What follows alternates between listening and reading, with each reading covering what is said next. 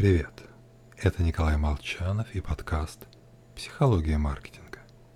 Сегодня мы с вами поговорим о карьерной проблеме умных сотрудников. В последний год-два я часто слышу обсуждение синдрома самозванца. Проблема компетентных специалистов, полагающих, что причина их успеха – всего лишь удачное сочетание внешних факторов. На мой взгляд – настоящая проблема лежит еще глубже. Порой грамотному специалисту сложно добиться этого успеха. Именно в силу своей компетентности. Потому что если мы хорошо разбираемся в вопросе, то будем видеть узкие места, проблемы и нестыковки.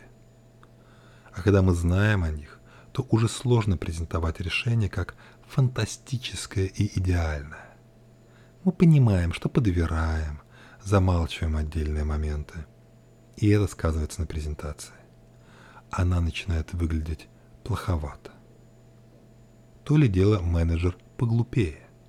Он слабо понимает смысл предложения, с которым говорит.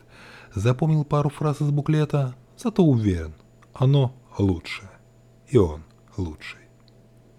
А уверенность убедительна. Например, участники эксперимента Бенасси играли в кости – и когда им доставался явно встревоженный противник, они ставили на кон значительно больше, нежели при встрече с уверенным в себе соперником. Хотя какая разница, костям все равно, бросает их тряпочка или сильная личность. Кости – случайность. Им не важно, как выглядит игрок. Но вот людям важно. В результате начальником становится не столь профессиональный, зато уверенный в себе менеджер, а компетентный специалист, который слишком хорошо разбирался в продукте, вынужден слушать советы нового руководителя. Как лучше продавать? С вами был Николай Молчанов и подкаст «Психология маркетинга».